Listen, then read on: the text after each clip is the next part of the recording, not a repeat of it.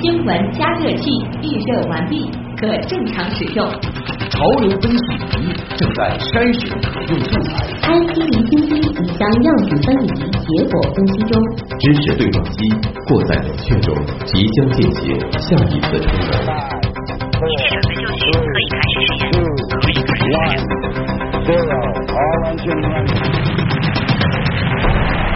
新闻实验室。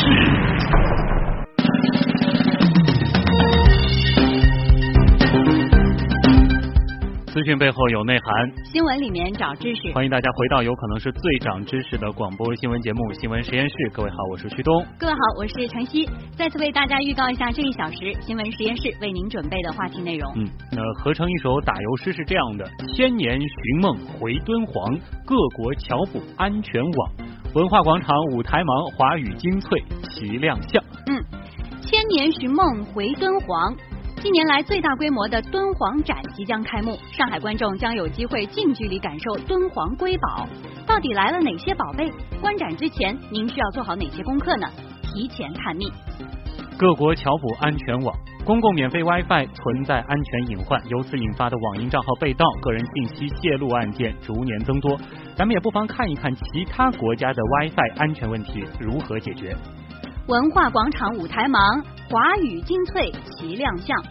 上海文化广场原创华语音乐剧展演技开幕，五年坚持让更多观众在自家门口看到好戏。明年初春，六部原创音乐剧又将到来。由吉米漫画改编的《向左走，向右走》以及《天天想你》两部来自宝岛台湾的音乐剧将会带来哪些精彩？一块走进原创华语音乐剧的世界。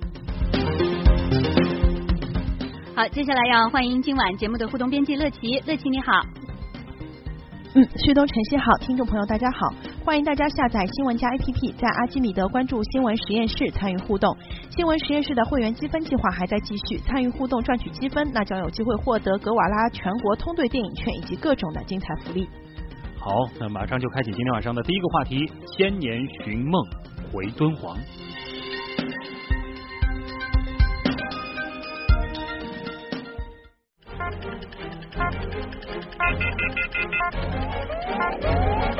知识对撞机，在上海想要去感受我国的古老的西域风情，有哪些选择呢？啊，比如说去吃一趟新疆风味的餐馆。啊，当然算是一种选择，但如果说你像想要来一次更加有文化内涵的体验，那接下来就有这样一个机会。嗯，从明天开始，筹划了两年之久的敦煌大展将会在上海喜马拉雅美术馆揭幕，这其实也是近年来最大规模的一次敦煌展。嗯，敦煌啊，曾经是丝绸之路上最重要的一个站点了，而如今只要在家门口就能完成这样一次穿越之旅，肯定是让不少市民朋友都非常心动的啊。那么接下来我们马上就来连线上海喜马拉雅美术馆的展览部总监，也是这一次展览的项目总监黄耀林，请他来给我们介绍一下这一次展览到底有哪些看点啊？嗯。黄耀林，你好！作为近年来最大规模的一次敦煌展，很多听众朋友都非常关心的一个问题，就是我们在这一次的敦煌展上到底能看到些什么呢？这一次的应该是上海第一次最大的规模的一个敦煌的展览的展示。这次的展览的展品呢是以三部分组成，一部分呢是敦煌研究院的展品，还有呢是敦煌博物馆的展品，然后其次还有是当现代部分的展品。敦煌博物馆加上敦煌研究院的话，总共展出了是一百五十八件作品，当代部分有二十多件。敦煌研究院呢，它里边主要的呢是敦煌莫高窟的壁画以及那个陵亭。敦煌博物馆呢是敦煌市博物馆，它主要的里边我们展示的藏品呢是关于敦煌的文史这部分的一个展品。嗯，好，接下来我们要具体问一下，你刚才说到了展品，那么这个具体有哪些展品？请黄耀林再给我们具体介绍一下好吗？我们这一次呢，一共有八个复原窟，莫高窟的那个复原窟，这个复原窟呢是一个三百六十度的，也就是说你进到那个复原窟里边呢，完全就像是在敦煌莫高窟里边进到窟室里边参观是一模一样的。啊，所有的复原陵品都是人画上去的，它不是印刷的。或者说说是那种数码输出的，然后包括里边的一些雕像，也是由那个敦煌研究院美术研究所这边的艺术家们然后做的。哎我今年其实在这个敦煌看过类似的复原窟，做的真的是非常的对，逼真。你在节目中还给我们做过介绍。嗯而且这些复原窟大家要注意，其实有一个特点，就是说，往往它实体的那个原始的那个窟是已经没办法开放参观了，哦，是不能去看的，嗯所以说是非常的难得啊。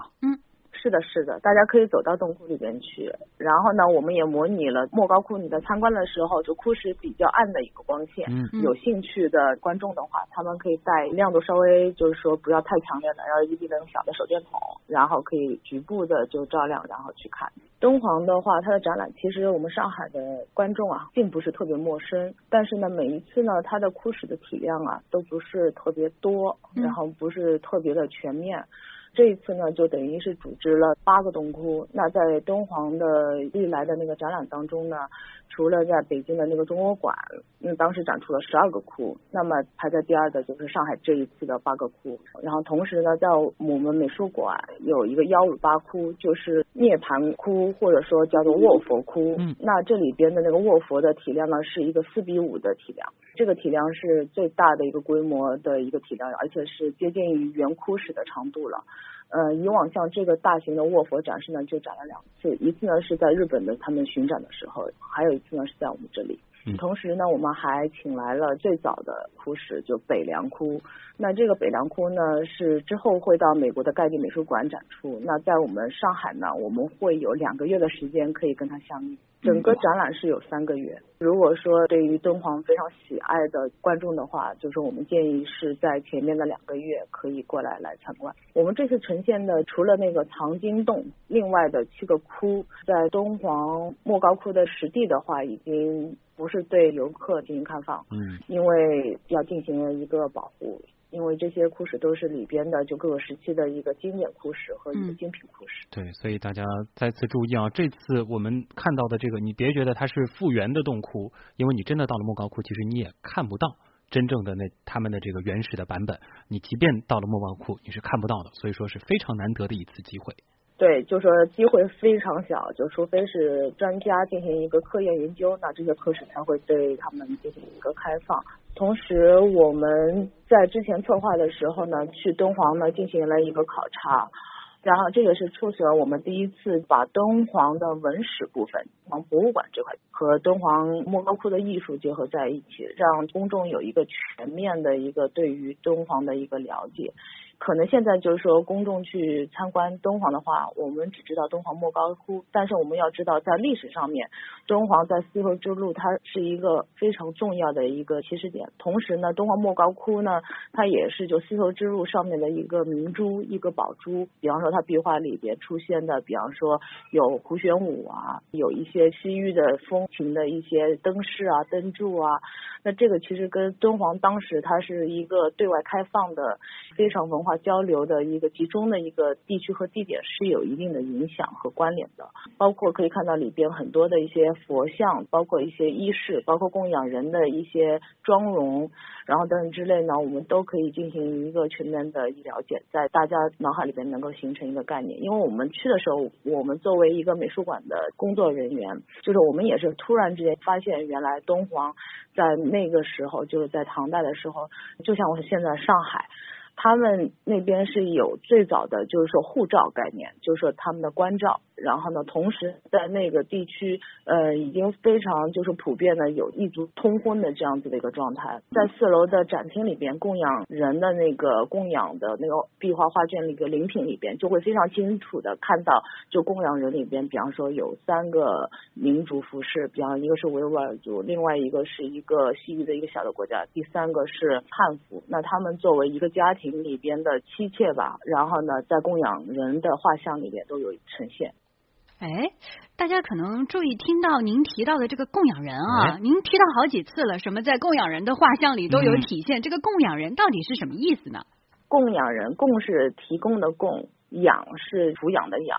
那供养人他的概念就是说，这个窟室的这个投资开凿的这个家族的人，然后呢，就是说在里边供养佛像的，提供那个资金资助的这一些家族的人。所以说我们这个展览叫做《敦煌生灵的歌》，就是从壁画当中，我们也可以一窥就是当时就普通人的一些穿着啊、生活啊，包括他们的一些生活习惯啊，然后服饰习惯啊、妆容习惯啊，而且在里边我们还能看到唐代当时流行的妆容是怎样的，女士的发饰是怎样的，嗯，所以说是非常有意思的。所以就是一种穿越时空的体验啊！观众不仅仅是能够借此一睹莫高窟的芳容，更能够了解它背后的文化，包括那个时代的人们他们是怎么生活的，他们有什么样的习惯，有怎样的生活场景。对，都可以从那个画面上面进行了解，包括我们在壁画里边，我们也可以看到像佛本身故事啊，像以身试虎。那我们在壁画灵品里边就会发现，就是说在不同时期，对于这一个故事，它的一个画面叙述方式是不一样的，这也是特别有意思的。嗯，呃，另外呢，没有去过敦煌的朋友呢，特别希望讲解员啊能带领大家，哎，这个一步一步的走进敦煌的飞天世界。其实，在敦煌，大家也会感受到，就是那边的讲解员非常的专业，哦有人带那是完全不一样的。哎，旭东是去过的啊，嗯去看过的，所以想问一下您了，这个讲解人员都会给大家做一个一一介绍吗？对的，讲解员呢都是我们从研究院那边专职的那个金牌讲解员，然后带队来讲解的。嗯这个讲解一种是定时的，还有一种呢是可以预约的。然后我们这边也提供了不同语种的那个预约。因为为什么我们要寻求讲解员呢？因为讲解员是活动的一个互动式的一个了解的方式。讲解员在讲解的时候呢，公众也可以进行一个提问，这样子的一个互动呢，就非常的有意思。对，嗯，这个是非常有必要的啊！而且，其实我可以补充一下，在敦煌你现在是只能够跟着讲解员去体验的，但是体验下来以后，你绝对会觉得不虚此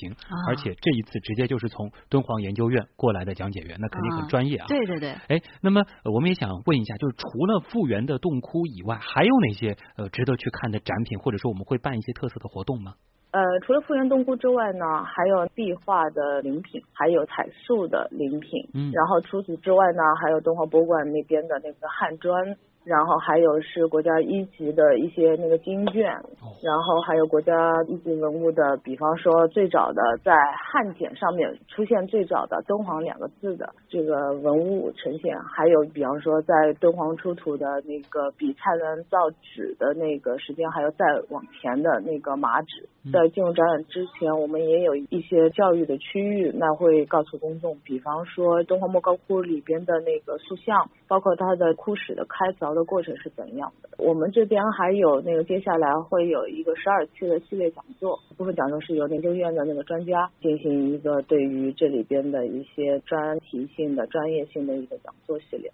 可以通过我们美术馆的官微进行了解，同时我们的官网也会布出相对应的消息。嗯，太值得去看了啊！那么最后呢，给大家也介绍一下这次展览的展出时间啊，还有一些特别需要提醒的地方吧。另外呢，想问一下您，这个展览是需要买门票的吗？嗯，这个展览还是需要门票的。平常的话是五十元，然后周六周末的话呢是八十五元。嗯这个展是从十二月一号，然后一直到那个明年的三月二十号。这个我还是要再一次重要的事情再跟大家说一下，就是说那个北凉窟史的话，它是在上海呈现的话是两个月，然后我们美术馆的话呢是十点到六点，周一是闭馆的。提醒大家的是，一个是进入展厅参观的时候呢，是不能携带饮用水的，因为里边的像壁画灵品和泥塑的灵品啊，都是一些像常书鸿这一代的艺术家进行临摹的。那这个时间再往后面计算的话，那其实它也是对于国家来说算是三级这样子的文物的一个重要性，因为他们都是亲手绘画的，有一些大型的壁画，那它是需要两个人可能要花半年的时时间，甚至于一年的时间，然后进行一个在纸本上面的一个绘画，然后临下来的，所以说也是非常珍贵的。这个是希望就是说公众能够配合，在参观的时候，一个是不要带那个饮水。第二个是，就是大家在看的时候呢，千万不要用手去摸，因为真的这是画上去的。那个泥塑呢，真的是用泥，然后泥胎，然后做上去，然后表面再进行上色的，然后完全是遵循就是说原先的一个做法。然后包括这个绘画上面的颜料也是矿物类的颜料画上去的。